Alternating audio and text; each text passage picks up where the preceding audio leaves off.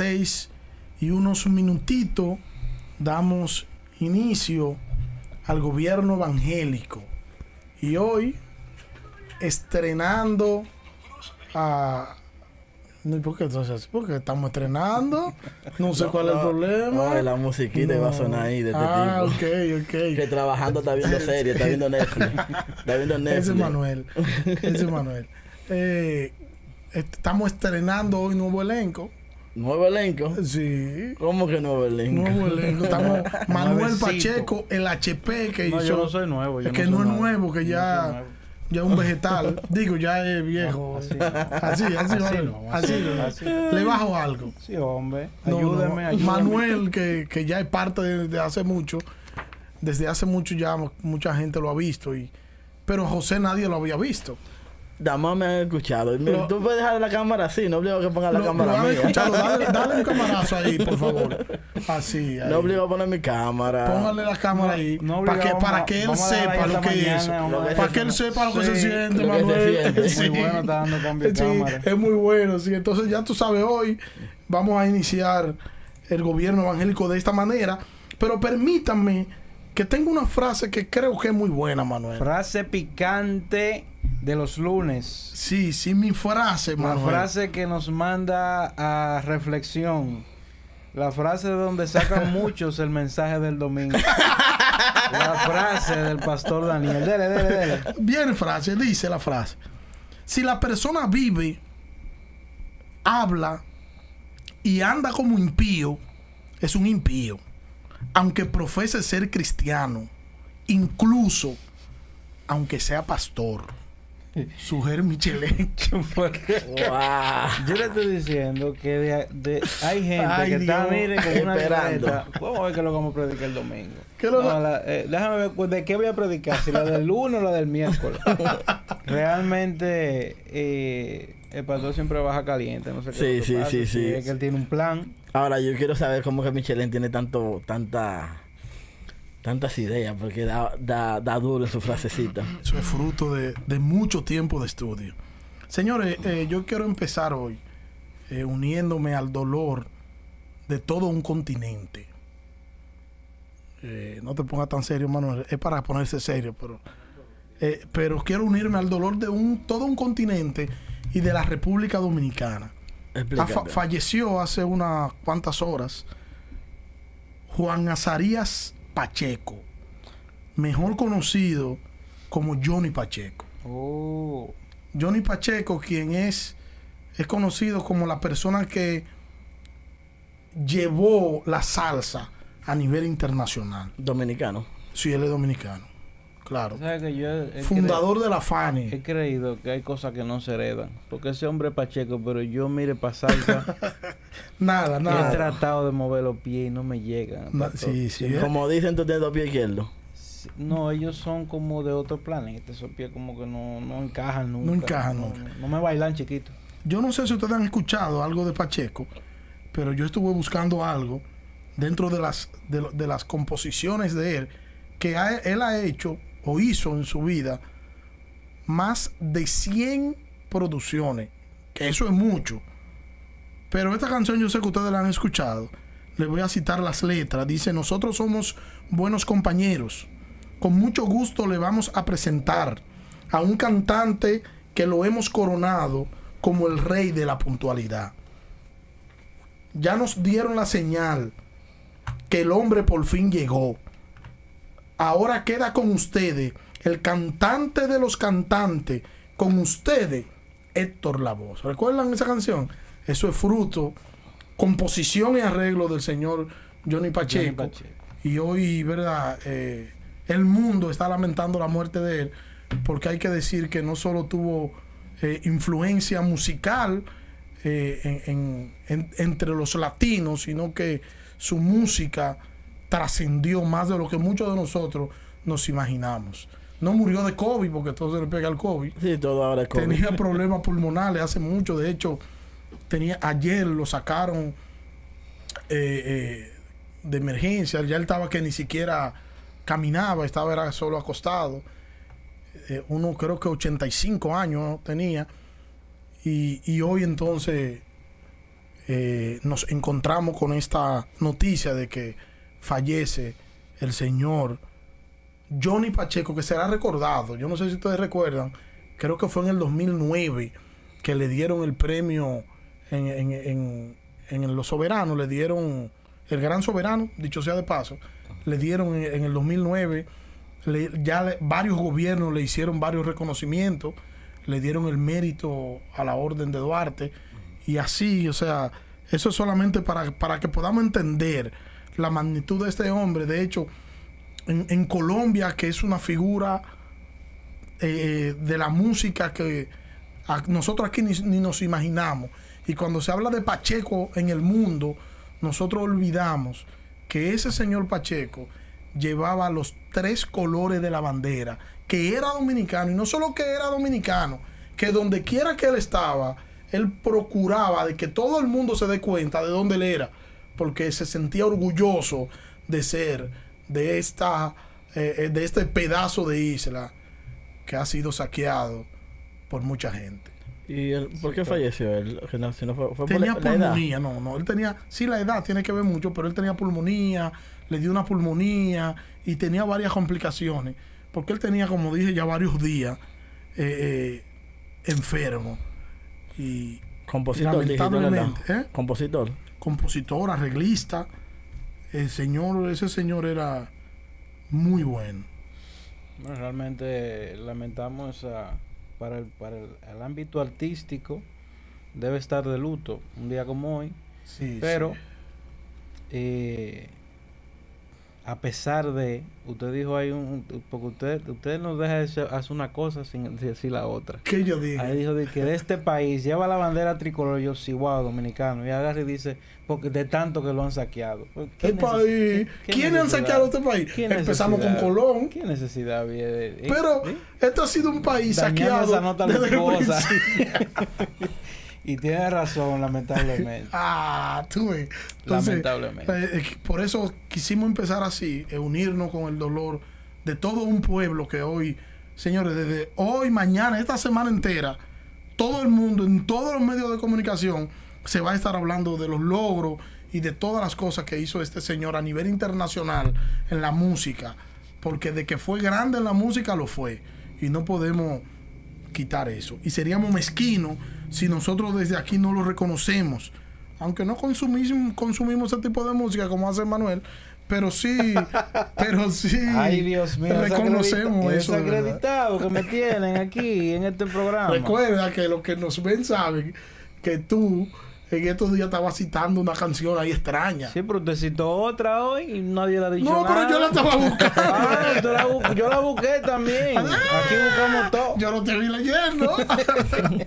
Fue de memoria que lo No le voy a hiciste. decir que es una de las canciones que eh, eh, una canción que me gusta mucho realmente. Cada vez que la escucho, cada vez que la escucho en la calle, porque no tengo Amor y control. Sí, cada vez que escucho Amor y Control me detengo, como el himno, me detengo, digo, "Concho, esa O sea, canción. que tú le haces reverencia a esa no, canción. no reverencia, sino que me gusta escucharla. Digo, wow, pero esa canción tiene mucho de verdad y me o sea, hace si tú pensar. tienes que escoger pensar. entre una No canción. me pongo a escoger para todo. Entre cuán su tema. grande es él Va- no, pero no así, no. Me No, empie- que- Mire, usted tiene cámara, empieza con su tema, que tengo la Ah. cámara hoy yo. Hoy, Hoy, la- hoy hay que embromarse hoy, conmigo. hoy- hoy hay que andarte fino a ti. El Bueno, controlador de cámara. Mira, Manuel, yo ho- hoy he sido testigo. Yo le he dado un poquito de seguimiento a, a- a las ruinas que tenían ayer eh, su elección del Comité Político 300. La- Las, las, la, ¿Cómo es las ruinas? Las ruinas. Las ruinas del PLD. Ah, Entonces, del PL no, yo siempre. las ruinas. Yo escuché hoy a, ¿A quién? a este aspirante a, dipu- a senador, el señor Paz, Ajá. diciendo que el PLD está en su, en su mejor, momento. No, y, y él tiene razón. Sí. El que dice lo contrario no sabe lo que está diciendo. El PLD está en su mejor momento. Ahora te voy a dar detalles. Ah, deme, deme, deme. Ellos, te- ellos tenían unas elecciones internas para el. Comité Central. Pero tú sabes que en aquellas elecciones, con que era eh, Leonel Gonzalo, el danilismo quiso hacer unas elecciones abiertas, ¿verdad? Porque cerrada era complicado para el danilismo. Ahora, ellos optaron por no hacerla abierta, sino cerrada. ¿Tú sabes cuánta gente iba a votar en esas elecciones? ¿Cuántos estaban habilitados para, para votar. Bueno, si era- 165 sí, mil. Si era el país completo. como debía ser. 165 mil. ¿Tú sabes cuánto votaron? Dice José Lalú, que yo no sé de esos asuntos, pero José Lalú sabe más que yo. Dice José Lalú que votaron 30 mil. 30 mil 30 mil. El partido está diciendo que no fueron 30, que fueron 60. 60 mil. Sí. Pero tú votaste. Yo no, voté ni tú votaste. no, pero lo No, que te no. estoy diciendo es que cuando tú hablas de un Mira, partido. para votar, porque esa era la lucha también, que eh, te- tenía meses en eso, José Lalu. Sí. Para poder votar en, en estas en estas elecciones internas que tuvieron ellos de autoridades, básicamente eh, usted tenía que ser un líder de un comité. Usted tenía que tener cierta posición dentro del partido. Porque Líder. las- sí, había que tener, ya había que ser líder de comité. Ah, ellos No abrieron miembro. un poco el rango. Para el principio solamente era el comité político que iba a votar. Ellos abrieron más rango y dijeron, bueno, están hábil para votar 168 mil personas.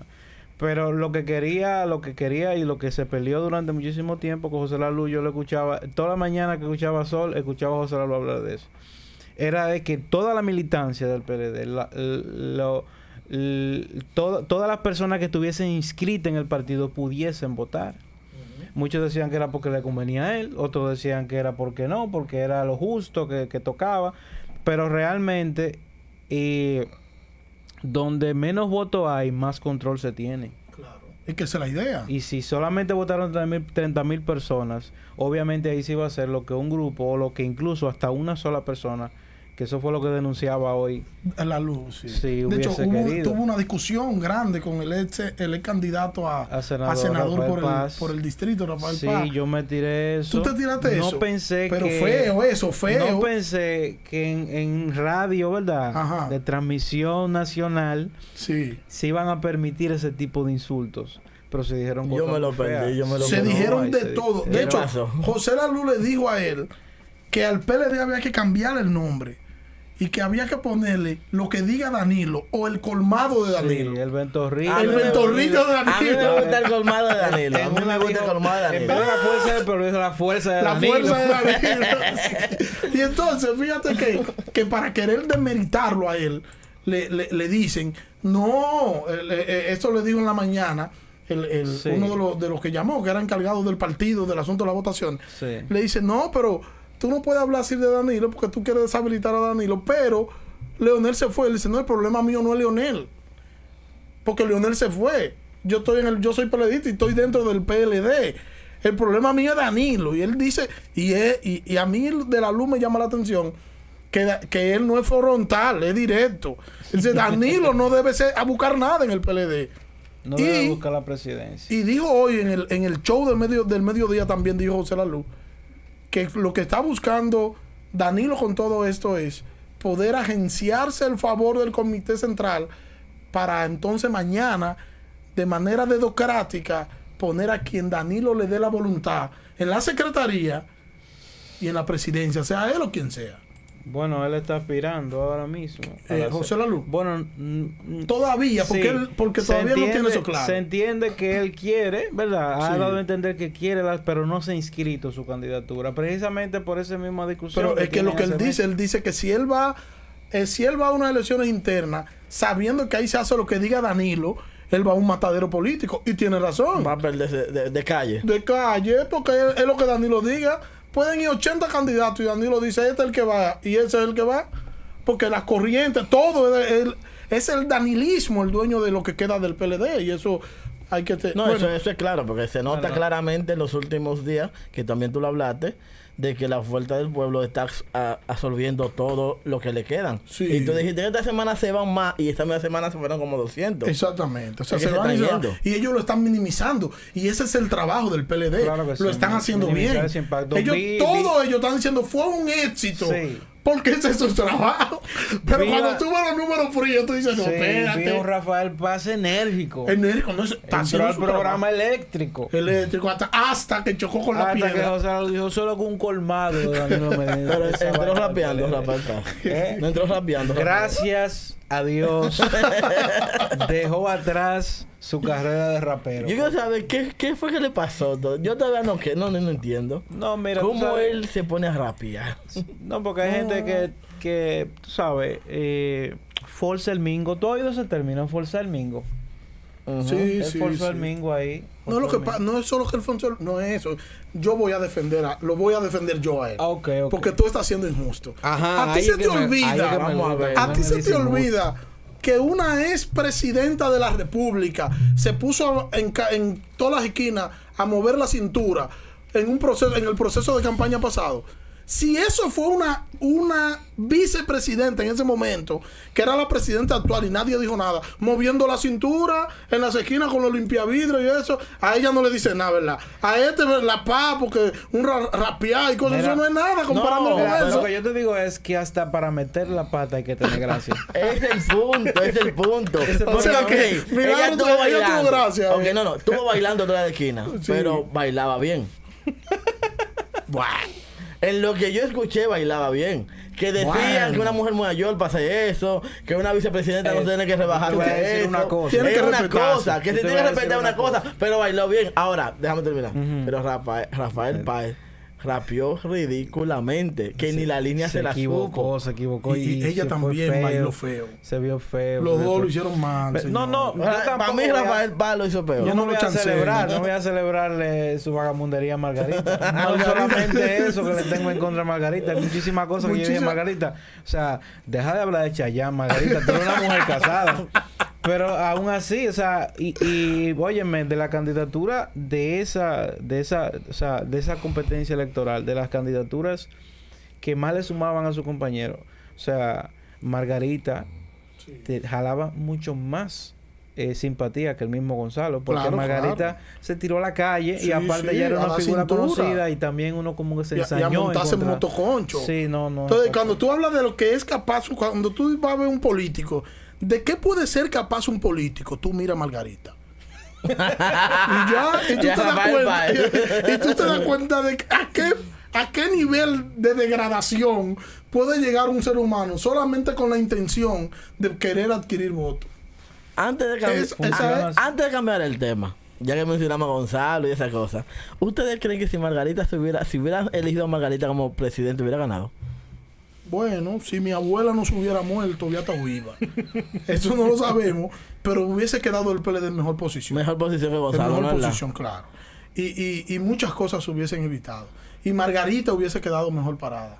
Margarita está en un limbo. O sea, ¿Tú escuchas hablar de Margarita? No, que ya creo que Margarita ya, quedó sepultada creo que ya políticamente. falleció políticamente. Porque el PLD es de Danilo y la fuerza del pueblo es Leonel y de ella. ¿Dónde está? Bueno, ni es de Lionel ni es de Ni Danilo. es de Leonel y ni Gonzalo.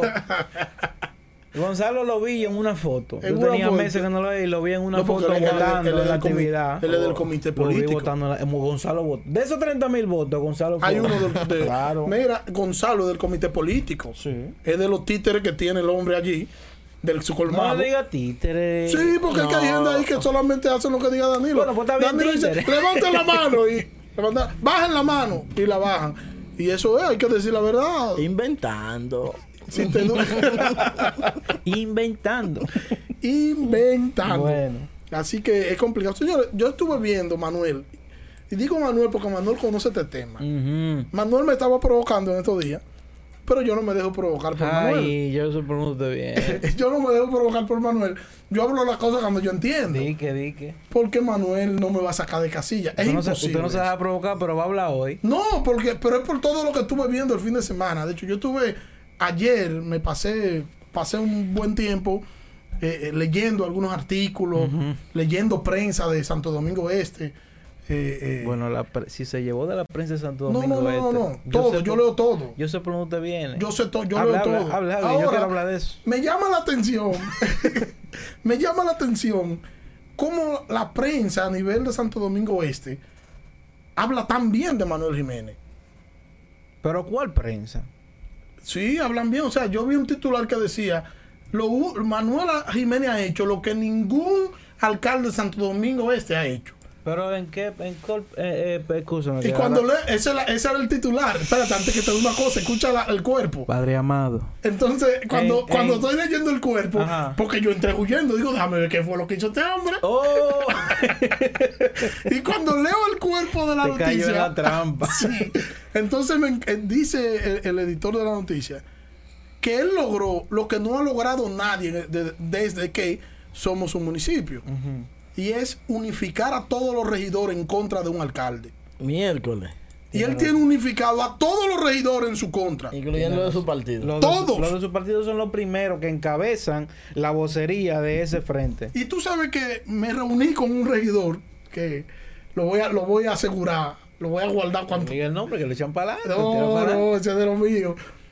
Y ellos me dicen que el aumento que Manuel salió a decir en que hizo una rueda de prensa, él hizo una rueda de prensa y dijo, no, porque los regidores, que son un grupo de vagos, que son son-". Pero ese aumento ya se había consensuado con él y se había aprobado y él mismo había dado su, voz, su visto bueno de que sí. Y sale a decir que no, porque no le quieren aprobar la emergencia para él poder hacer lo que seguía haciendo de manera autoritaria Pero en el no era en municipio. sí un aumento. no, no era era un la aumento. aprobación de 22 mil pesos en viático. Sí, sí, no era un aumento, tienes razón. Legalmente no es un aumento. Sí, exactamente. Pero para la sociedad es un aumento. Pero no, pero es que no, no, no.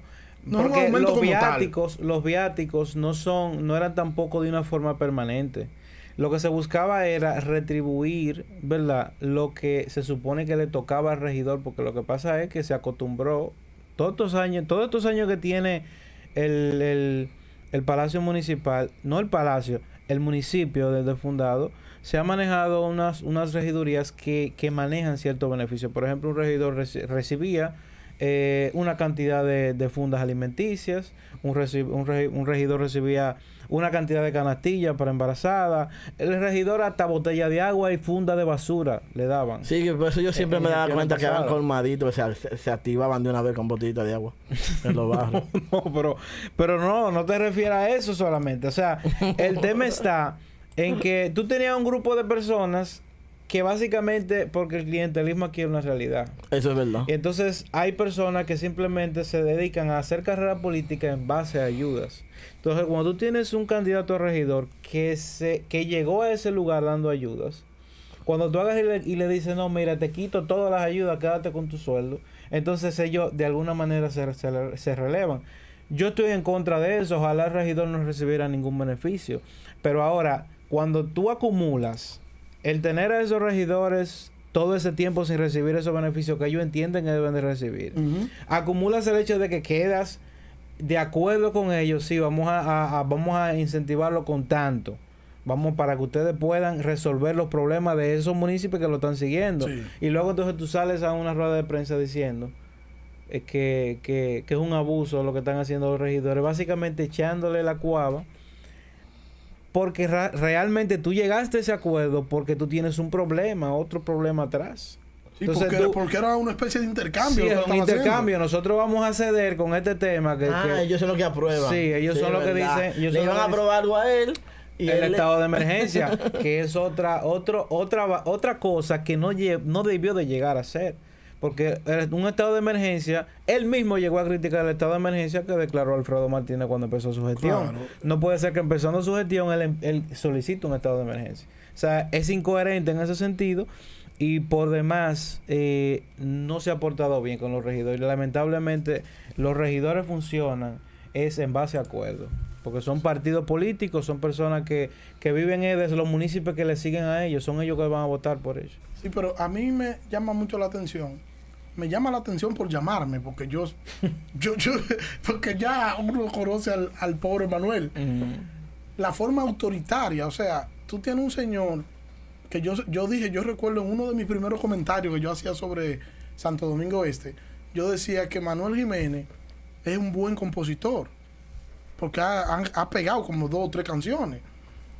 Y él es bueno cantando también para los que le gustan y tocando su guitarrita. Cuando una persona, cuando un músico tiene una empresa donde él es la figura principal y todo gira en torno a él y él es el que toma las decisiones que se debe tomar en torno a su figura, tiene que aprender a hacer una transición cuando va a la política, porque en la política no es igual. Entonces él quiere, eh, él ha querido manejar el ayuntamiento como si, e- como si fuese su empresa, su pequeña empresa Personal. artística personal, donde él es la figura y él hace lo que le da la gana sin pedirle permiso a nadie y sin, y sin que nadie tenga que meterse con... Y no es así. ¿eh? Bueno, ya usted mencionando el tema, yo también leí un artículo en donde un regidor en la plena sala capitular le decía a Manuel Jiménez, señor alcalde, deje el egocentrismo del Ay. artista Ay Dios. y aterrice en el político. Sí, ¿quién le dijo eso? Le dijo, oiga quién, Ramón Jiménez, Ay, un ay, hombre ay, que se enganchó prácticamente de la candidatura, se engancharon ambos. Ambos, Porque él tiene su público. Él- él De la trabajó a favor de Manuel Claro Jiménez, que sí. trabajó. Entonces fue una de las personas más, más directas. O sea, Manuel, Manuel, Manuel. Entonces ese mismo hombre decirte hoy, suelta el egocentrismo y eh, aterriza en el político. Óyeme, lo que se ha visto en Santo Domingo Este, nunca un alcalde había generado tantos desacuerdos, ni siquiera Alfredo Martínez. Eso es mucho ¿Y decir. por qué tú dices ni siquiera Alfredo Martínez? Porque Siento como una cosita. ahí. Alfredo Martínez fue como lo que nosotros, el que estaba en medio de eso decía, no, pero esto fue lo último. Esto fue lo, esto fue, Iba a ser este lo fue el mayor, el mayor error. O sea, hasta ese Iba a momento, ser mayor error. hasta ese momento era lo último. Pero cuando nosotros vemos a Manuel Jiménez decimos, oye, pero a este hombre no le falta mucho. Porque no le falta mucho, no, que superó al otro. No, mira, lo que creo, el problema que yo veo con Manuel Jiménez es que no ha generado una capacidad de hacer acuerdos. La política es el arte de hacer acuerdos. O sea, si tú no eres capaz de llegar a un acuerdo con las personas que están ahí para gestionarte a ti, ¿Tú crees que él ha sido buen gerente? imposible. ¿Ha sido buen gerente? no, es que sin, sin acuerdo no se hace gerencia en una alcaldía. La alcaldía está diseñada para que trabaje con acuerdo. Si tú haces, si tú empiezas una, una, una carrera de alcaldía sin ponerte de acuerdo con quienes te van a decir que no, pues no vayan ni Y lo grande es que él no ha cumplido a la, a la fecha con los acuerdos que hizo en campaña.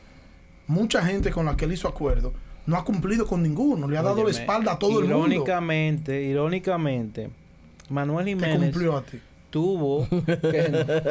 Manuel Jiménez, yo no voy a hablar de cinco pensé que era eso que iba a decir. Perdóneme, pero que no. Jiménez, sí. Manuel Jiménez tuvo Ajá. Que poner de acuerdo a toda una oposición y parte del partido de gobernanza en ese momento. Tuvo que poner de acuerdo a toda la oposición, a toda la oposición. Manuel tuvo esa habilidad. La habilidad que él no ha tenido es la de pagar esos acuerdos. O se hicieron mal, o se hicieron mal medidos, o mal redistribuidos, mal retribuidos, o algo pasó en el camino que él decidió no cumplir con ello. Pero definitivamente lo que nosotros vemos es una alcaldía que de inmediatamente la tomó, dijo, bueno, que se defienda el que pueda como pueda. Yo hago lo que yo quiera. Da a entender tú- como que él no sabe lo que está haciendo, ¿no? La- Como tú dijiste una vez, que No, no, no. parece que no es un administrador. No, no, no lo de entender. Quítale el no lo de entender y déjalo otro solo. Él no sabe Él lo no que sabe lo que está haciendo. Hizo acuerdo, como dice Manuel, pero no supo. Con todo el mundo, Con todo el mundo. todo Por el dirigente ganó, que manejaba el 10 acuerdo. personas tuvo un acuerdo con Manuel.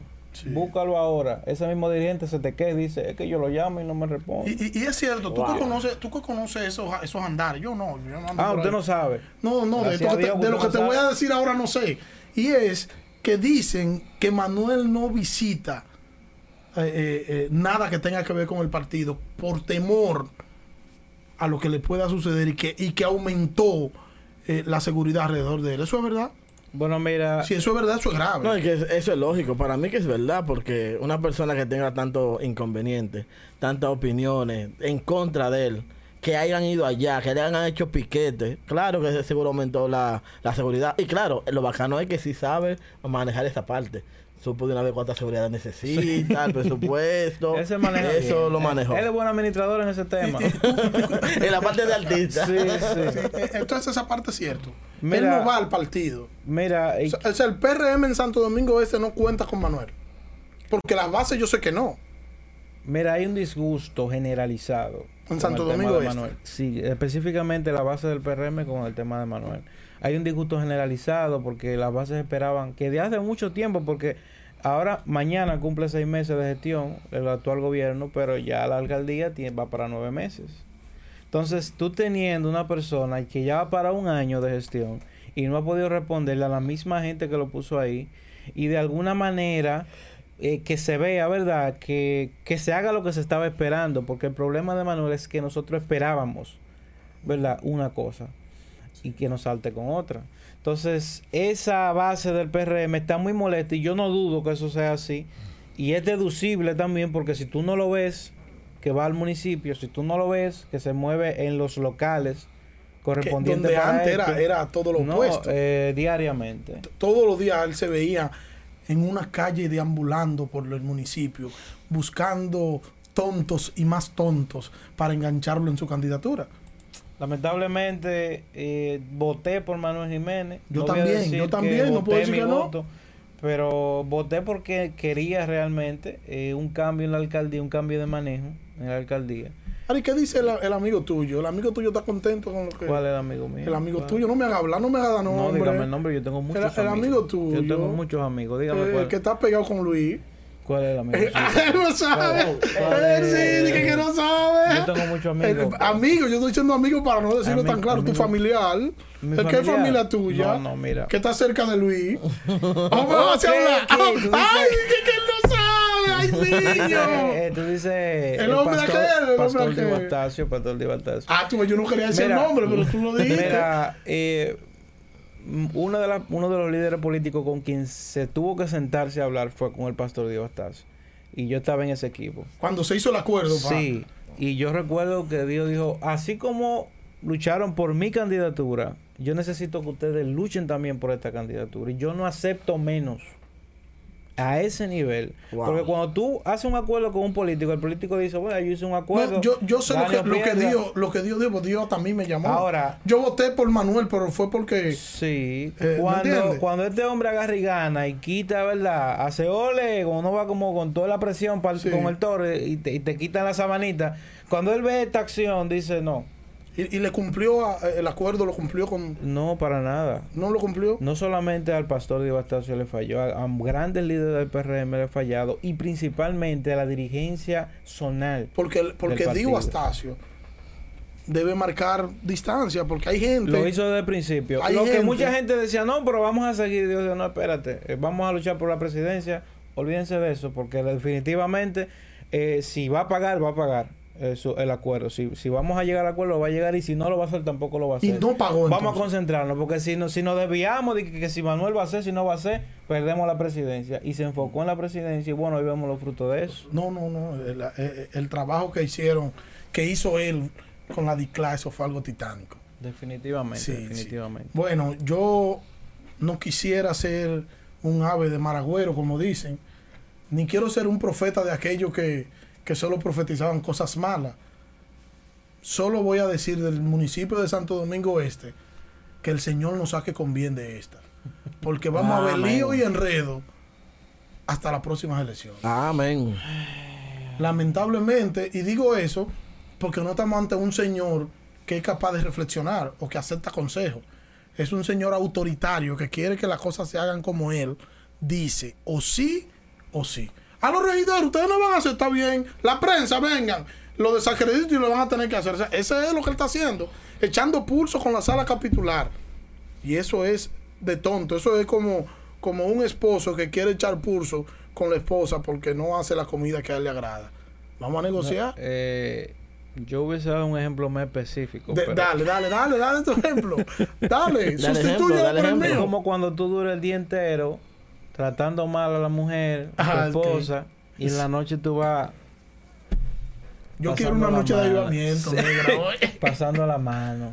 Eh, No me, la- no me la tiene que poner. eh, eh, pasando la mano. Sí, Entonces sí. la, la, la mujer dice, qué barbarazo este hombre. Qué verdugo. Y el mensaje de la mañana y el Sí. buenos días. Y después de tú hablarme así. Y después, Y después de tú tratarme Sí, así. entonces tú ahora tú quieres, ¿verdad? Ahora tú quieres avivamiento. Lo Eso- normal. ¿Qué? Eso le va a Criminal. pasar a Manuel Jiménez en la sala capital. Eso le pasó, sí. Y él en vez de acercarse a los regidores, lo que está es haciendo más distancia.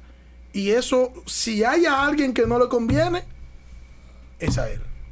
y a él y al municipio. Y al municipio, no, es el claro. problema, que nosotros vemos, a Manuel le va a ir mal, pero al final del día son ejecutorias que no se realizan, son planes de trabajo que no se pueden, que no hay dinero, que no se aprueban transferencias, que no se, el dinero no fluye, si no fluye, pues no fluyen los planes. Lamentablemente así funciona el Estado. Entonces, eh, es, es lamentable, nosotros vamos a pagar eso y ojalá no sea tan negativo como para que también se vea afectado el mismo PRM en cuanto a la alcaldía. Que así va a ser, así va a ser.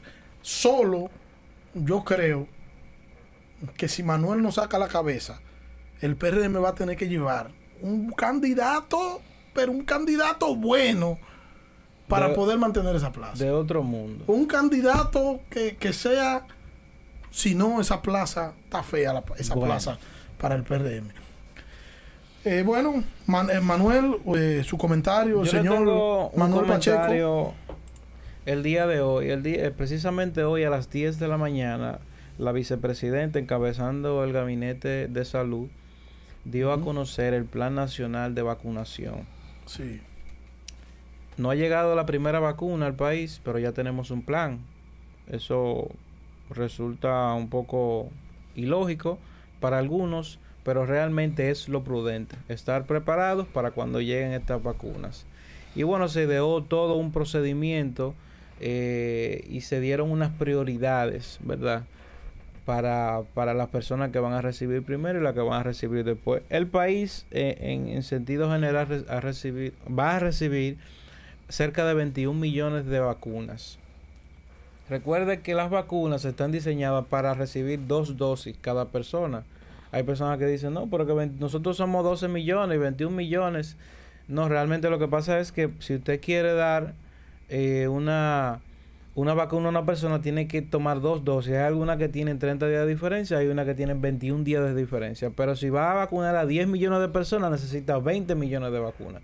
Por eso se ha adquirido el país 21 millones para tener ese rejuego. Ahora, el problema está eh, en que nosotros tenemos que estar claros de cómo se definen las prioridades de esta vacuna, cómo definen a quién le toca primero, a quién le toca después y por qué. Y ellos nombraron tres factores principales que eran lo que, lo que definían quién va primero y quién va después para la vacuna. El primer factor es la edad y la edad es, es determinante. No sé si ustedes recuerdan los datos que antes se mostraban, que ahora lo he visto poco, que mostraban cuántas personas eran afectadas gravemente por el COVID, eh, de- dependiendo de la edad. Y veíamos que no había ni uno, había muy poco de 5 años, había una minoría muy pequeña hasta los 18 años, pero a partir de los 18 años es que comenzaba eh, los problemas del COVID a afectarle realmente a las personas. Antes de los 18 años, cuando una persona incluso caía en gravedad, la, la tendencia, el pronóstico era que no moría porque tenía la fortaleza suficiente en su cuerpo y también la comorbilidad, la comorbilidad, perdón, la comorbilidad no le afectaba tanto porque por ejemplo una persona de 18 años, aunque sea obesa o aunque tenga problemas del azúcar, por ejemplo, problemas de la presión, es más propenso a soportar, ¿verdad? Un ataque del COVID-19, por eso eran, eran menos los casos de muerte de personas menores de 18 años. Y por eso las personas mayores de 18 años y luego mayores de 45, luego mayores de 60 años son las que se toman en cuenta como, la, de- como primera fase. Se toman en cuenta tres, tres, tres factores. La edad, la comorbilidad y el riesgo de contagio. La comorbilidad es, no es más que la facultad que tiene la enfermedad de propagarse o, o atacar con más fuerza cuando hay otra enfermedad adyacente, como por ejemplo la presión, el azúcar, eh, la obesidad. Ese tipo de, de- de enfermedades hace que la enfermedad sea más propensa a atacar más fuertemente. Y el tercer factor es el riesgo de contagio. O sea, para la presidencia decidir a quién le toca primero una vacuna, él va a mirar el riesgo de contagio, va a mirar la edad de la persona y va a mirar la comorbilidad. En base a eso, entonces se define quién se vacuna primero y quién se vacuna después. Yo he visto personas en la calle o con este tema en la calle, muchísimas personas dicen, yo no me voy a vacunar porque eso, eso, eso está matando gente. Personas que no se informan. Hoy mismo el, el, el presidente eh, de la de la Asociación Dominicana eh, de, perdón, es, este no recuerdo el- la institución, pero la Asociación Dominicana de Doctores, básicamente, la la ADP, no, la ADP de profesores. No el colegio médico. Es el colegio médico. El presidente del colegio médico ha dicho... Waldo la Ariel. Sí. Huelga Ariel. Huelga- Sí. La vacuna que llegue, póngasela. Sea la china, la rusa, que todavía no la hemos comprado, sea la AstraZeneca, sea la Pfizer, sea cual sea, póngasela. Y deje de medir cuál es más efectiva y cuál no. Porque precisamente el país vacunarse es una prioridad, aunque hay personas que todavía no lo entiendan, hay personas incluso que le tienen miedo al tema. Y eso es importante. El presidente, la, presidencia debería de, implementar ya un plan de generar confianza a la gente por medio de las, de las vías de comunicación que tiene. Generarle confianza a la gente, porque el problema está en que si la gente no confía en esas vacunas que vienen, pues muchas personas se van a quedar sin vacunar. Si podemos todavía en 2023 estar perdiendo vidas por el COVID-19. Así es. Y lamentablemente comprar 21 millones de vacunas para que cada dominicano se vacune, es lamentable tener a 500 mil dominicanos que están reacios de, de no vacunarse. Esta mañana me dice eh, una persona que me fue a vender una tostada, un jugo, me dice, yo no voy a poner esa vacuna, ni que me amarren. Digo yo, eh, pero debió no de ponerse la- las ocho vacunas que le ponen cuando usted tiene un año de nacimiento. Exacto. Su mamá debió no de ponérsela para ver si se va adelante.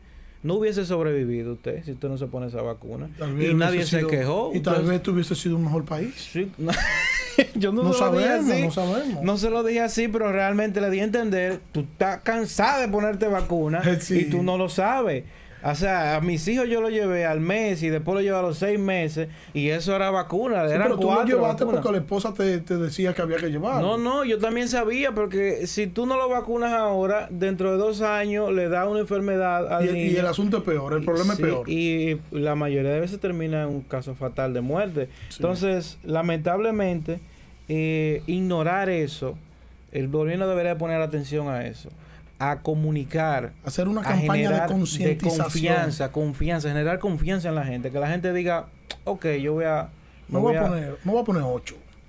Contradictoriamente, también el gobierno te va a dar un papel que diga que no se hace responsable de los resultados de la vacuna. Pero eso pasa en todas las en vacunas. todos los países, porque no, y la todas las vacunas, Sí, todas, claro la del que sí. polio, todas. Es que el, cu- el cuerpo, cuerpo reacciona de manera diferente. Y hay un por ciento muy mínimo de que haya una mala reacción. Pero eh, asumiendo ese por ciento muy mínimo que se han salvado millones de vidas. Porque la, los la, la esperanza de vida de una persona ahora mismo va casi rondando los 80 años.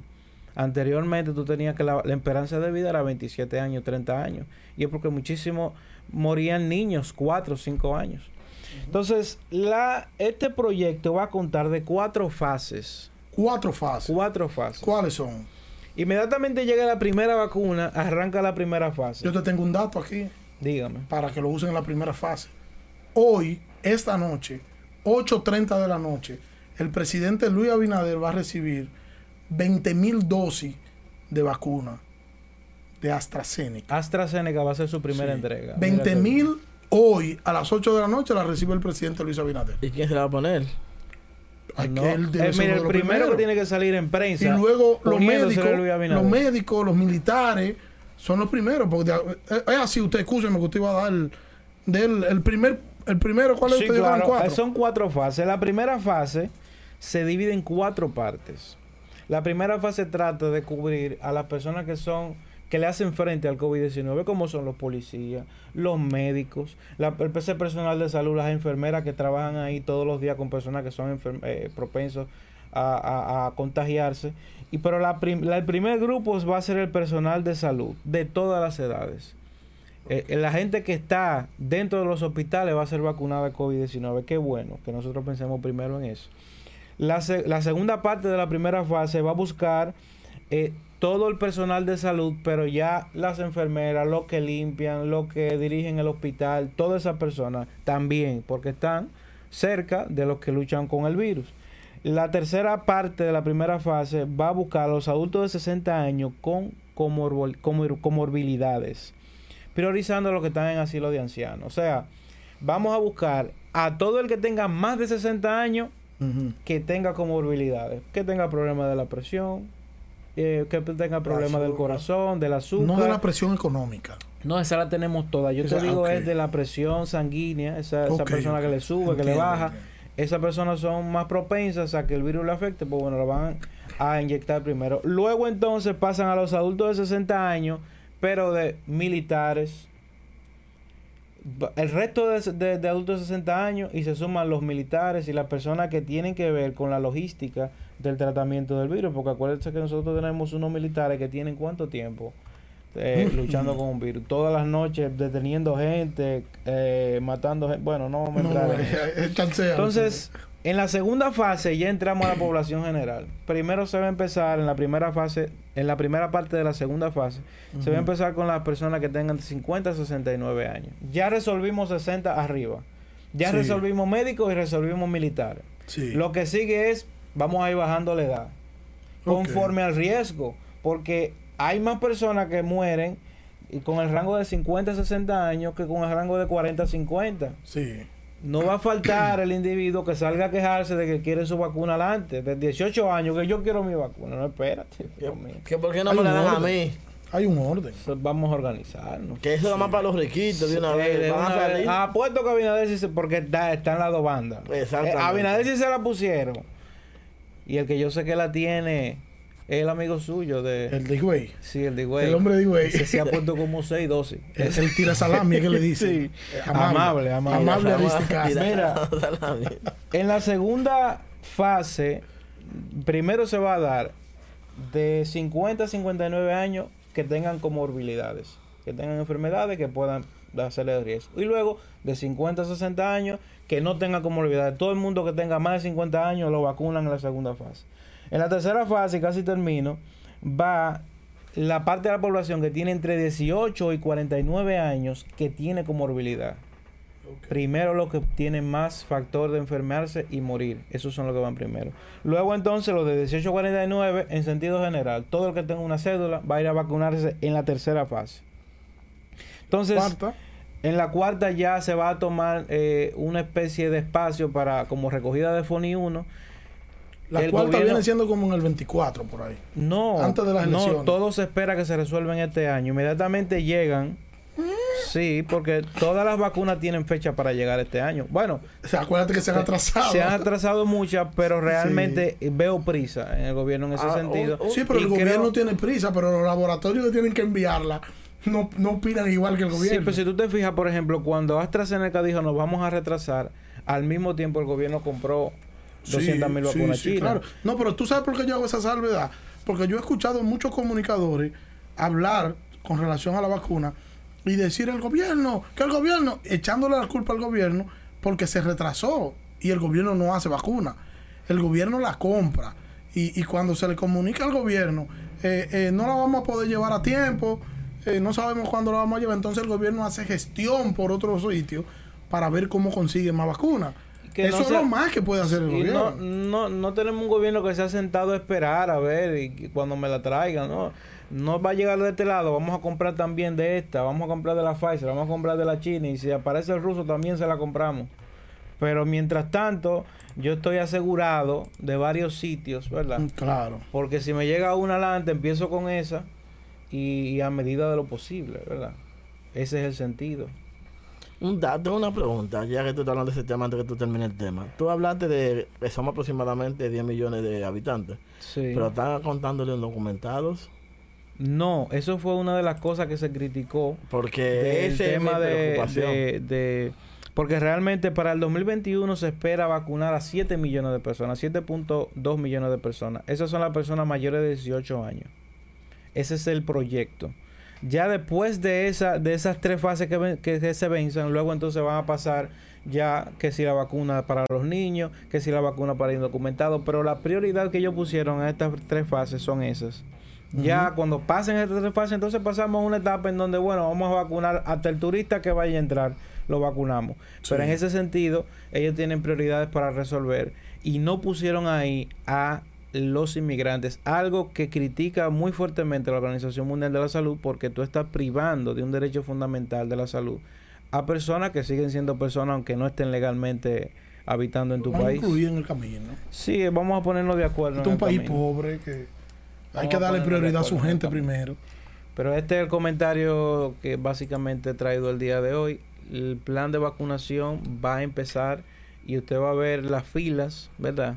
Trate de no contagiarse mientras se va a vacunar. Y, y vamos a estar abiertos a esta posibilidad. Las vacunas, para que usted tenga una idea, pastor, las vacunas de influenza, Sí. de H1N1 Ujú. y de esas vacunas que salen anualmente sobre gripes, tienen una efectividad de un 40%. De un 40.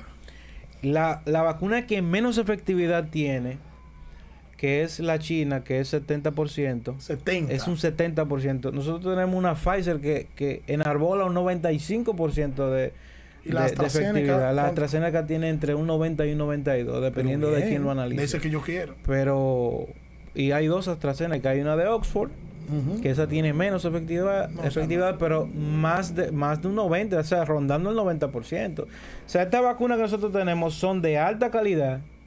Son vacunas que se puede confiar en ellas. Tenemos mejores tecnologías que antes. Claro que sí. no, y, no, no solo es la y tecnología. los millones el, ni los millones, el tiempo que se tiene estudiando esto. también. Porque, sí. porque no es una cosa nueva. Es nueva la pandemia. Pero tienen años estudiando el, el SAR, Sí. que es el mismo virus. En el caso de China, ya ellos tenían, eh, sufrieron eso en 2004 y Sí. comenzaron a trabajar eso. En base a ese trabajo fue que hicieron la vacuna para el COVID-19, el SARS-2. Le pasó lo mismo a la de Rusia, por eso la vacuna rusa y la china salen primero, porque ya ellos tenían años trabajando eso, de 2014. Ellos de solamente 2004. cogieron todo lo que tenían. Claro que sí, y le dieron cambiaron duro, y le dieron duro a eso. dijeron ahora con este virus y simplemente funcionó. Así y qué es. bueno que funcionó.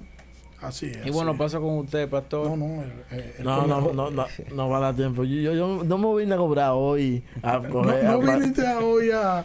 Vine a tan de- tranquilo, a ver qué se siente en cámara. Me comunicar, siento, sí, eh, me siento un poquito, un poquito nervioso todavía. No, pero tú eres un Bueno, yo, grande. el tiempo no nos va a dar para muchas cosas, pero yo hay algo aquí que yo quiero que lo comentemos, eh, chicos, Vamos a darle. porque es interesante. Mira, yo leo aquí sobre el, el ex presidente de los Estados Unidos, el señor Donald Trump.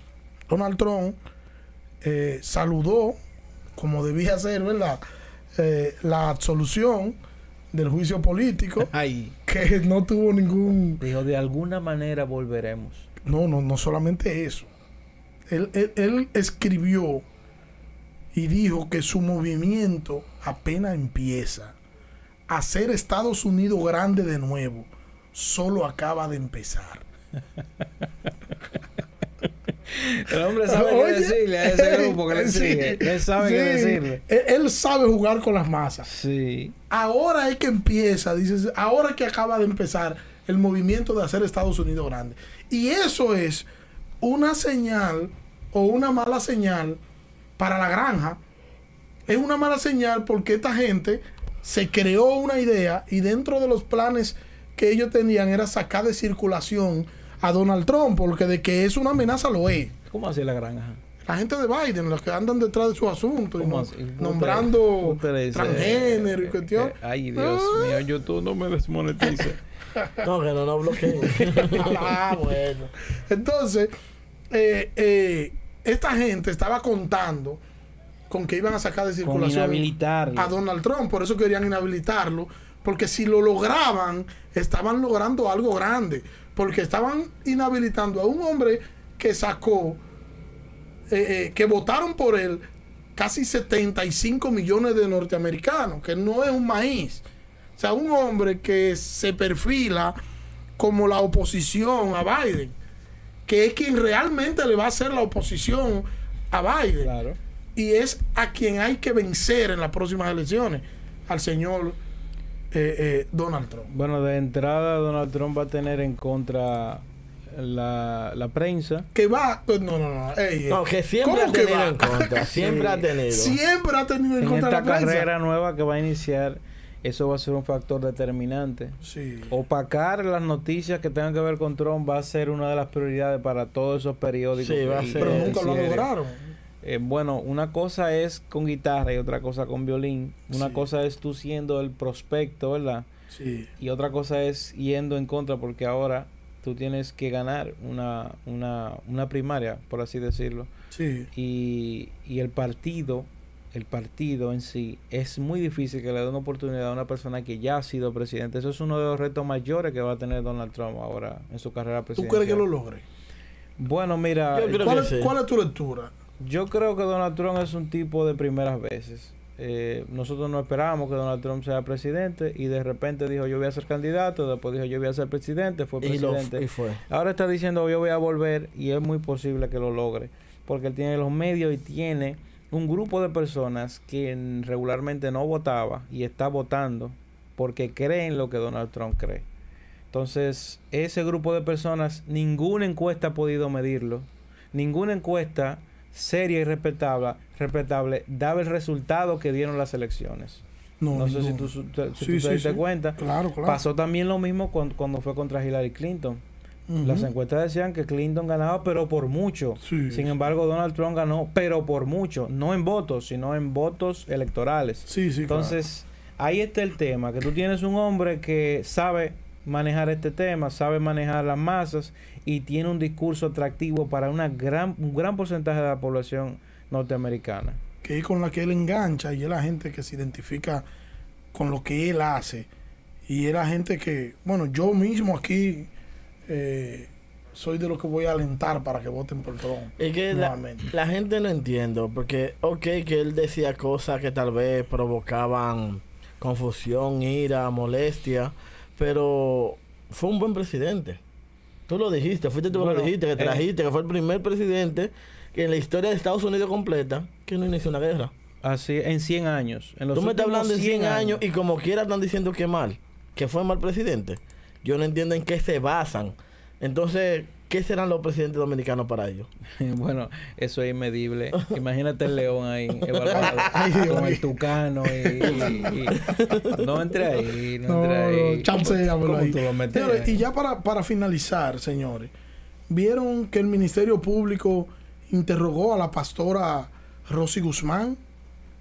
Ajá, ¿y en base a qué? Eh, recuerda que ella, el Ministerio Público, la señala de enriquecerse utilizando la iglesia como plataforma a través de un eh, militar Oh, claro que sí, el seguridad de Danilo eh, Medina. que era el seguridad de Danilo y de hecho se dice que ellos tienen cierta cercanía ellos dos y que ella a través del seguridad de Danilo se enriqueció y el Ministerio Público la acusa y entonces ya estaba el Ministerio Público la tenía sentada por cuatro maravillosas horas Bueno, Eh, es lamentable que nosotros ver que Una alguien de la fe Sí, realmente. esté en esos no asuntos nos suma en ese sentido y No. también le mando un mensaje claro a- al cuerpo de pastores de la República Dominicana que tenga cuidado con quien usted eh, hace negocio y qué tipo de negocio porque hasta donde tengo entendido la pastora es dueña también de una inmobiliaria Sí. y, y en, y en ese quehacer, ¿verdad? Legal, es que ella logra ese cliente, porque es un cliente, y comienza a trabajarle a esa persona. Ahora, hay que tener cuidado porque eh, se liga mucho una cosa con la otra. Ahí yo vi ese reportaje, ese reportaje a mí me molestó muchísimo porque en el reportaje querían poner como, como si era una persona que en base al Evangelio de la Prosperidad, el mal llamado Evangelio de la Prosperidad, que era en base a esa ideología que entonces se, trae- había, se había enriquecido entonces, en ese sentido, en vez de restarle a ese seguridad de Danilo que se estaba enriqueciendo y que buscó la forma de legalizar ese enriquecimiento y que la pastora cayó en ese gancho, en vez de que se restara eso, se estaba restando a la iglesia y a su forma de predicación y restándole credibilidad a nosotros como Así es, así es, así es. Entonces, eh, el sábado pasado ella fue interrogada y parece que seguirán las interrogaciones.